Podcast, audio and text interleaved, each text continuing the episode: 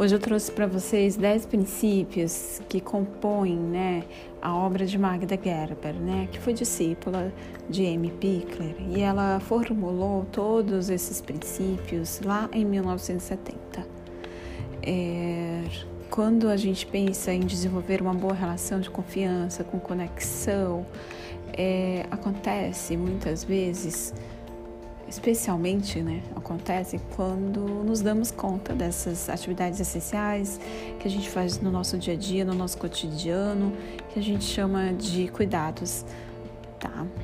Então vamos ao primeiro princípio, que é envolver o bebê e a criança nas coisas em que, que diz respeito a eles, é, que a gente não despiste ou distraia Uh, quando a gente quer cumprir aquelas tarefas dos cuidados porque a gente está apressado, porque a gente traz as mãos carregadas de, de nervosismos, de culpa, de estresse.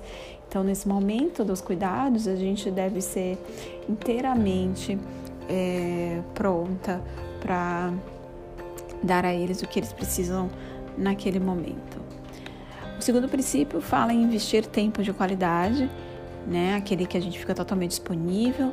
Então eu acho que isso está muito envolvido com o primeiro princípio. O terceiro, ele fala de aprender forma da gente se comunicar com eles, mesmo que eles não saibam palavras ainda, né? Porque eles são muito pequenos, a gente não deve subestimar essa capacidade deles de se comunicar. Porque as suas habilidades linguísticas podem ser outras, né? Não, uh, sua forma de comunicar pode ser diferente das linguísticas, por exemplo, gestos, movimentos, expressões faciais, né? Até posições do corpo podem indicar muitas vezes o que eles estão precisando. Quarto princípio diz investir tempo e energia para construir uma pessoa completa, né? Se concentrar na criança como um todo, um ser holístico, né? Cheios, cheio, uma pessoa, a gente não focar apenas num, só no desenvolvimento motor, né? Não dicotomizar, não separar a criança de um ser social, depois o ser motor, o ser da inteligência e da cognição. O quinto princípio diz que respeite os bebês e as crianças como pessoas valiosas. Ela fala dessas palavras tão fortes, né? Que não os trate como objetos, como pessoas só sem cérebro. Elas dizem que não são, são pessoas para serem manipuladas, né? Não são só apenas pessoas fofinhas, mas que elas são pessoas só que são pequenas.